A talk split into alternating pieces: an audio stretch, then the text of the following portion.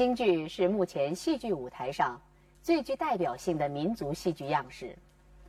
它在吸收、继承诸多戏剧声腔的基础上而形成。在京剧形成及发展的过程当中，对其影响最大的艺术样式，无疑是昆曲。京剧的产生和发展离不开昆曲，京剧的起源就和昆曲有着千丝万缕的联系。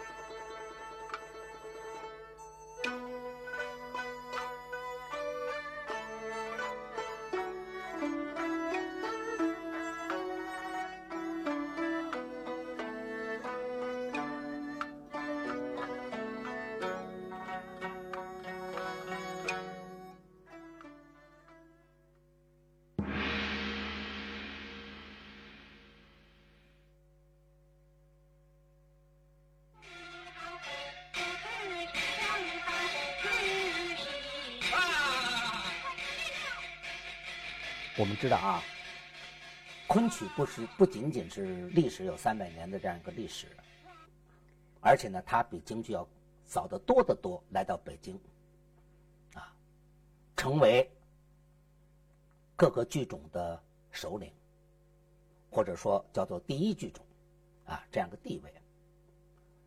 那么这个地位不是任何人封赠的，也不是自吹自擂来形成的。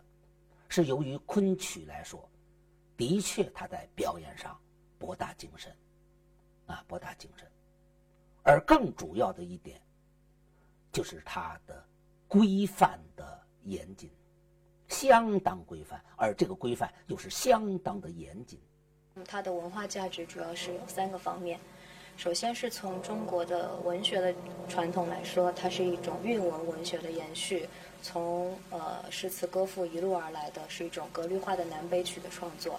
那么从音乐的角度来说呢，它是我们华夏民族的传统的歌咏言的演唱方式的一种延续，呃，可以说它是一种真正意义上的民族唱法。那么从中国传统戏剧的角度来说呢，它是我们一种文式文式戏剧。是代表了我们民族戏剧最高成就的，呃，这样一个代表吧。呃，也就是说，我理解的昆曲，它并不是昆山或者苏州一个地方的文化，而是我们传统的中国传统的呃文学、音乐、戏剧等各种艺术，在一个特定历史时期的一种融汇交交融，它成为这样一种艺术样式，这才是它的文化价值的所在。京剧的历史一般以为开始于四大徽班，而四大徽班与昆曲的关系就极为密切。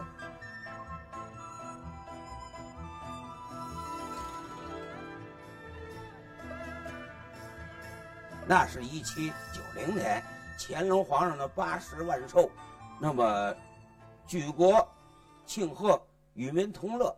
那么这时候呢？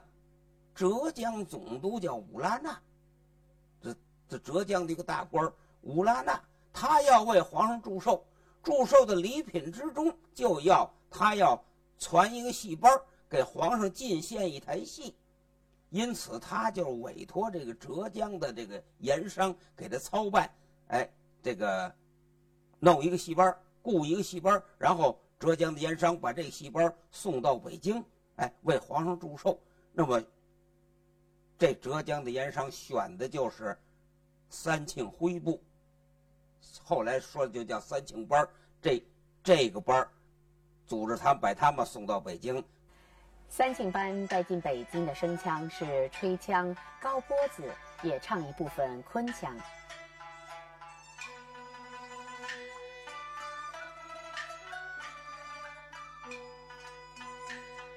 三庆徽班的这领班叫。高朗亭，高朗亭呢，唱旦角的。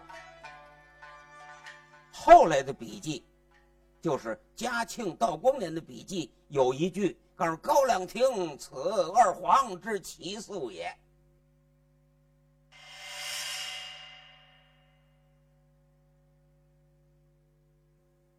这是徽班入京以后十多年、二十年以后的笔记说此人是二黄之奇素也。有人根据这个就说高朗廷啊是唱二黄的，二黄系的。实际上考察一下三庆徽部进京初期，没有西皮，也没有二黄戏。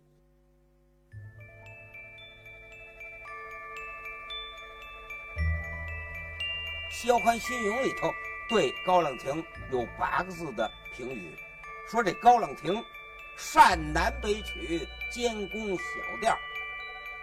这八个字太关键了。就说高朗廷来了，以什么面目出现的？他是领班，他是头牌主演了，他是攻南北曲，就说昆曲的南曲、北曲，他都擅长。主要唱昆曲，兼攻小调，另外一半呢唱杂腔小调，没提西皮二黄的事。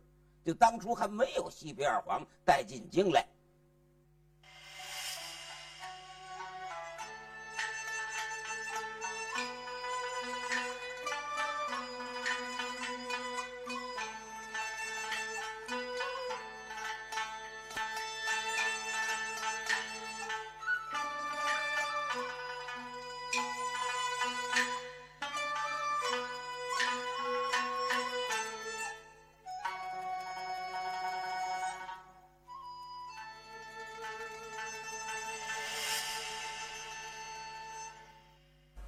庆班是最早进京的徽班。三庆班领班高朗亭就是以昆曲见长。此外，在三庆徽班所演的剧目中，就有着大量的昆班剧目。这班里的呢，还有一些个著名的演员，著名的这个三庆徽部的著名的演员。你比如说，有一位叫金双凤，金双凤。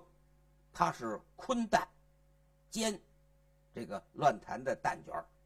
金双凤在北京这个书上，这个《萧欢新咏》书上重点记了他一出戏，叫李桂枝插肩。说唱李桂枝插肩，他当时去这李桂枝了。昆这是旦角儿，哎，这出戏呀，可是徽班从安徽从安庆带过来的这个看家戏，他是不属于。呃，昆曲系统也不属于西后来的西皮二黄系统，它是属于这个呃，它这属于吹腔系统。当年昆班没有这出戏，没有吹腔戏，就因为这个染眼红了。后来这出戏，李桂枝插肩，实际就是范马季，也叫齐双会。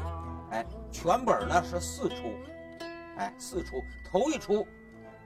这叫哭奸，就是李桂枝插奸头一出。他这说的就是这头一出。实际上，这个这个戏呢，呃，流传很广，宫里头也有抄本儿。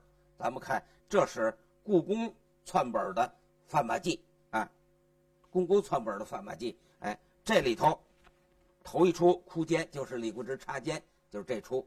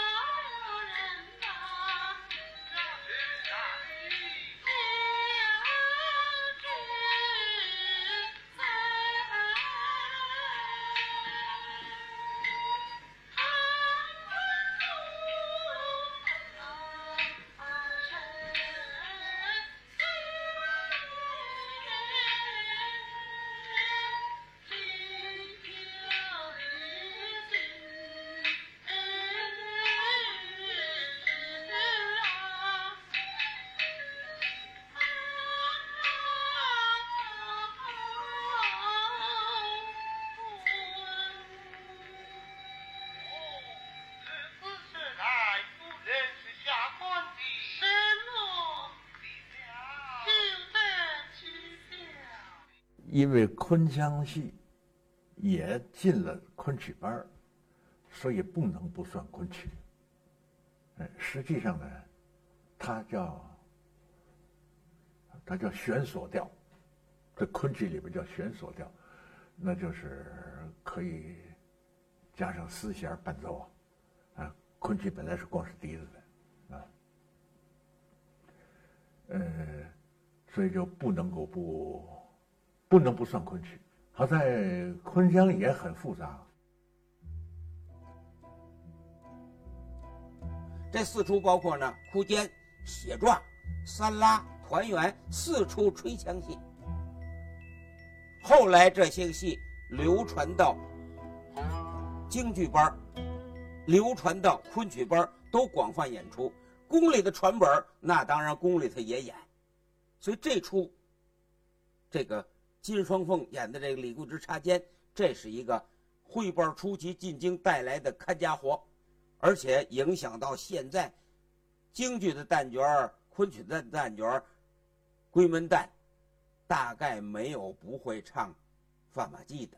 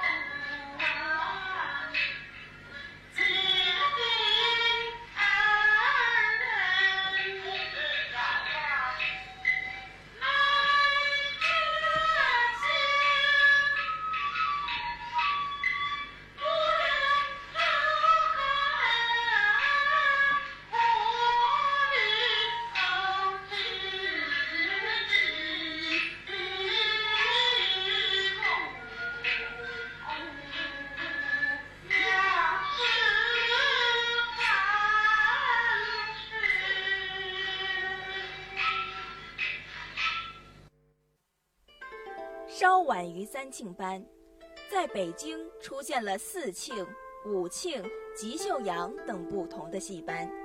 这些戏班中，不仅有兼唱皮黄与昆腔的演员，更保存了大量昆曲剧目，对京剧发展产生了巨大影响。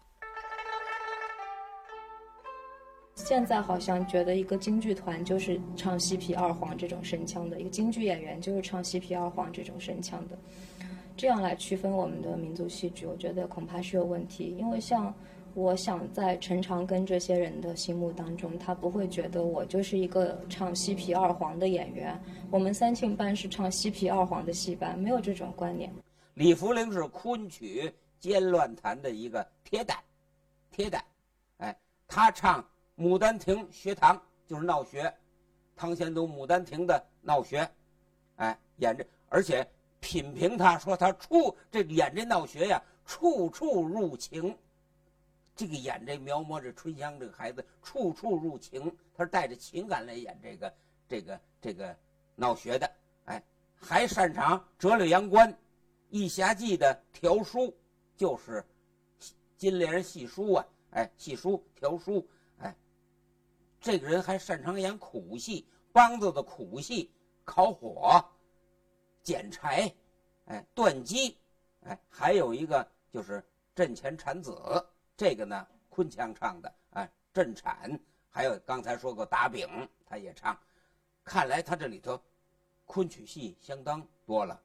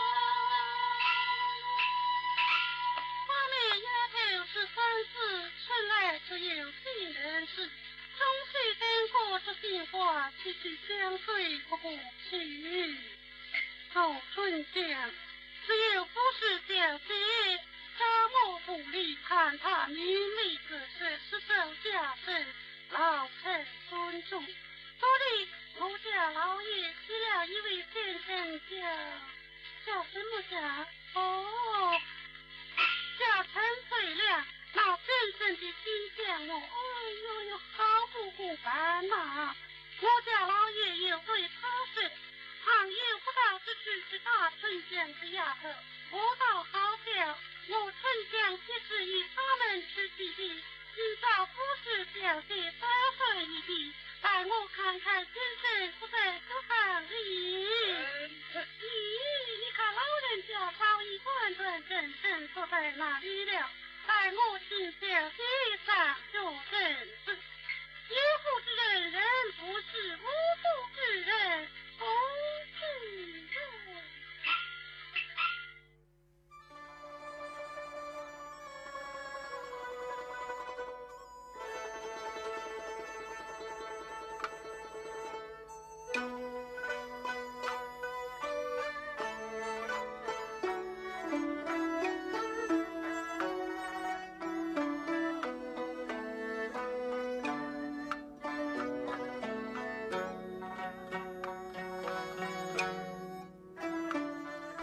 自乾隆五十年以后，徽班在北京又经历了近五十年的发展，逐步形成了京剧。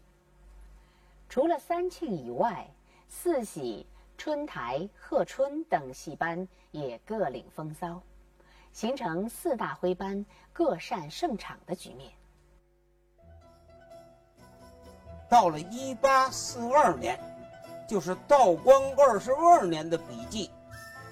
道光二十二年的一些个笔记文学写上了四大徽班各胜擅场，各胜场就是四大徽班各自有各自的特点。